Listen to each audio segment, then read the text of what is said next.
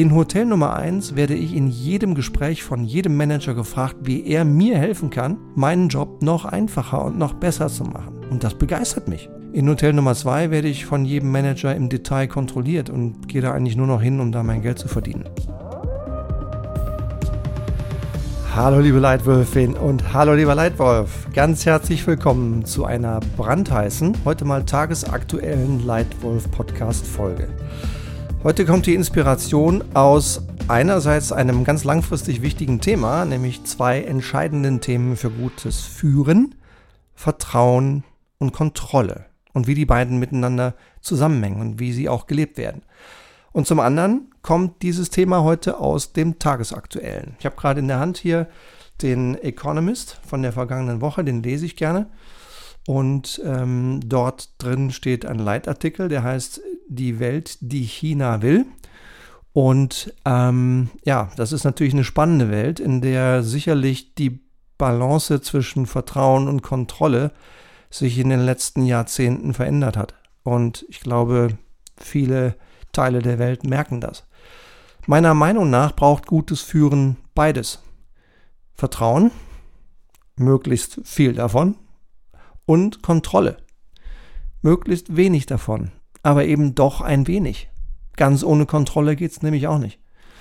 Und insofern eine spannende Frage und eine Frage, die mir in, in unserer Tagesarbeit mit unseren vielen Kunden täglich begegnet.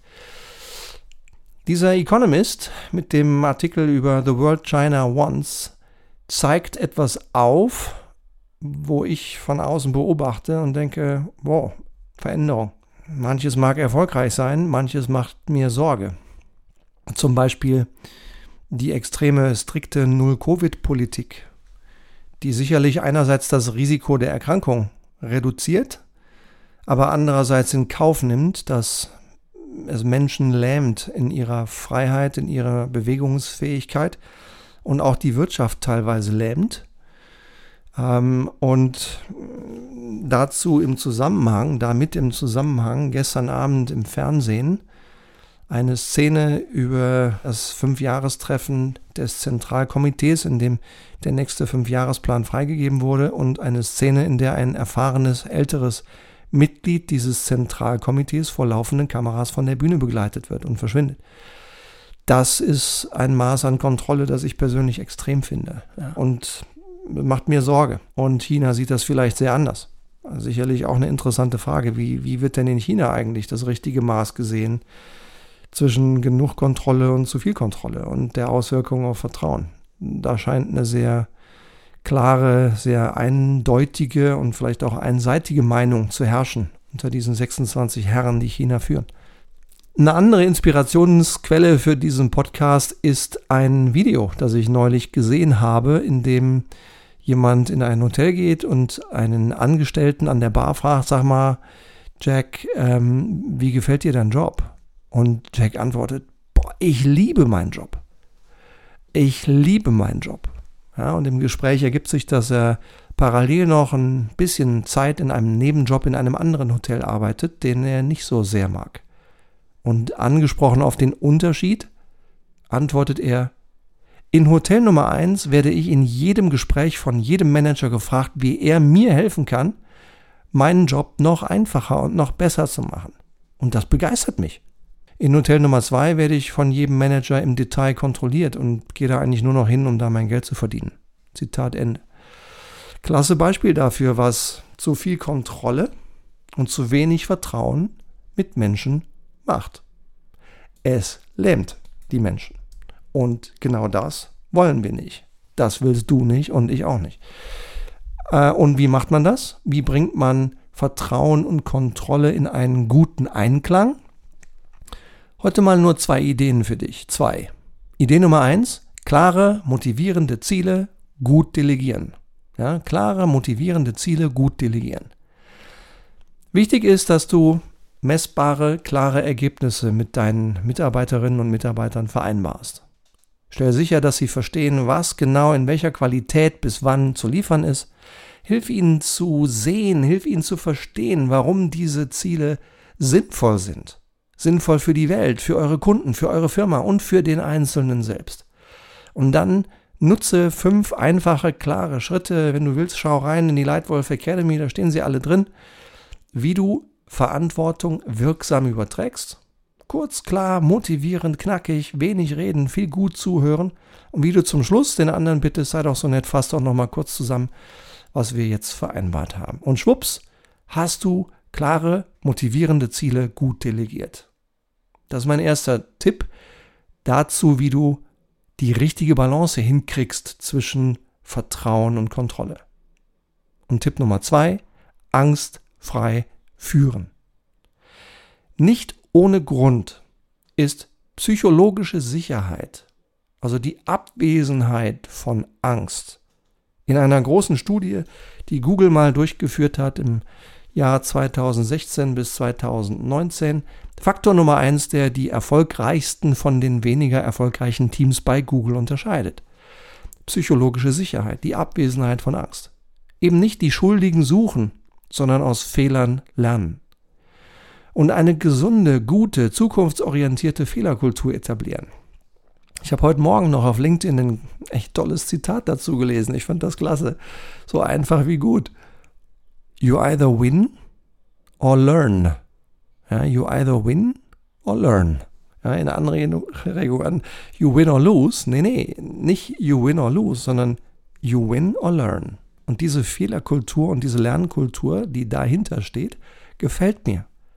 Weil so ist es doch. Ähm, du gehst doch in jede Entscheidung rein mit der Absicht, sie richtig zu treffen. Und wirst unweigerlich die eine oder andere Entscheidung falsch treffen. Weißt du dann nachher. Aber das ist kein Drama. Ja, das eine war ein Volltreffer, da hast du Erfolg, und das andere war nun mal eine Lernerfahrung. Und ich denke, es ist gut für deine Firma, für dein Team, wenn es dir gelingt, in deinem Umfeld eine Kultur zu etablieren, wenn es dir gelingt, ein Umfeld um dich herum zu etablieren, in dem jede und jeder offen und ehrlich redet, angstfrei die Wahrheit sagt. Ja, und genauso wichtig ist eine gesunde Feedback-Kultur. Die falsche Feedback-Kultur kann leben. Gerade eben vor, diesem, vor dieser Podcast-Aufnahme habe ich ein Gespräch mit einem neuen Kunden geführt. Haben wir eine tolle Empfehlung bekommen, ähm, haben jetzt gerade den ersten Auftrag vereinbart, wo ein äh, männlicher Geschäftsführer mir eben anvertraut hat, also Herr Hohmeister, ich möchte das hier gerne treiben, dieses Thema Gutes führen und ich glaube, die Leute in der Geschäftsleitung, die, die sind auch bereit, die wollen auch mit. Aber Sie müssen wissen, wir haben da schon so ein bisschen Aufräumarbeiten zu leisten. Wir haben hier neulich 360 Grad Feedback gestartet, haben das gegeben und bekommen. Und leider ist einer der Geschäftsführer danach ziemlich ausgerastet und ziemlich wütend geworden und auf alle Feedbackgeber zugegangen und hat sie zur Rede gestellt und hat sie richtig heftig kritisiert. Zitat Ende. Da kann ich nur sagen, äh, das ist falsch, das ist toxisch, das geht gar nicht. In meinen Firmen gibt es das nicht. Und ich habe da auch keine Toleranz für. Ja, es geht nicht, dass man einem Feedback, das man bekommt als Führungskraft, so entgegentritt. Es kann sein, dass man mal Feedback bekommt, das einem nicht gefällt. Ist mir auch passiert. Dir auch? Hast du auch schon mal Feedback bekommen, das dir nicht gefallen hat? Ich schon. Aber in jedem Feedback, insbesondere in denen, die ich so ein bisschen stachelig fand, war was Wertvolles für mich zum Lernen drin. Und diese Haltung verlange ich von jeder Führungskraft, die bei uns arbeitet. Ja, ähm, da, ich habe für solche, solches Verhalten keine Toleranz. Und deswegen Tipp Nummer zwei, angstfrei führen. Etablier auch du in deiner Umgebung ein Umfeld, in dem jeder jederzeit angstfrei führen kann. Deswegen zusammengefasst heute zwei Tipps. Wie kriegst du das hin, eine gute Balance hinzubekommen zwischen einem riesengroßen Maß an Vertrauen und dem notwendigen Maß an Kontrolle? Erstens, klare motivierende Ziele gut delegieren und zweitens, angstfrei führen. So, und jetzt interessiert mich deine Meinung. Sag du mir doch mal deine Meinung zur Frage des Monats Oktober. Die Leitwolf-Frage des Monats. Wie schaffst du eine gute Balance zwischen Vertrauen und Kontrolle? Sei so nett, schreib mir mal. Mich interessiert deine Meinung dazu. Meld dich doch mal über LinkedIn. Vielleicht kommentierst du auf den Podcast, wenn er über LinkedIn rausgeht. Vielleicht schreibst du mir über unsere Website, über WhatsApp, über E-Mail, wie auch immer. Mich interessiert deine Meinung. Schreib mir bitte mal, wie schaffst du eine gute Balance zwischen Vertrauen und Kontrolle? Und wo wir gerade dabei sind, sei doch so nett, greif jetzt gerade mal dein Smartphone, ich mache das auch mal. Ähm, geh bitte mal in deine Podcast-App, mach die mal auf, egal ob das jetzt Spotify oder iTunes oder Deezer oder welche Plattform auch immer ist. Und sollte dir dieser Podcast hier gefallen haben, dann sei doch so nett, drück gerade mal auf die Sternebewertung. Wenn du drauf drückst und die Sterne drückst, dann wird dieser Podcast nämlich sichtbar für andere Leute, die sich vielleicht auch dafür interessieren, den einen oder anderen praktischen Tipp zu bekommen, wie sie selbst sich selbst und andere erfolgreicher führen können. Und wenn du vielleicht noch einen Satz Feedback hinterlassen möchtest, dann danke ich dir noch mehr. Dann kann ich nämlich lernen, was in diesem Podcast für dich funktioniert und was wir beim nächsten Mal noch besser machen können. In dem Sinne, herzlichen Dank für heute, für deine Zeit und für deine Aufmerksamkeit. Meld dich, lass uns gerne austauschen und äh, hab eine tolle Woche, hab eine gute Zeit und bis zum nächsten Mal. Danke dir. Dein Stefan.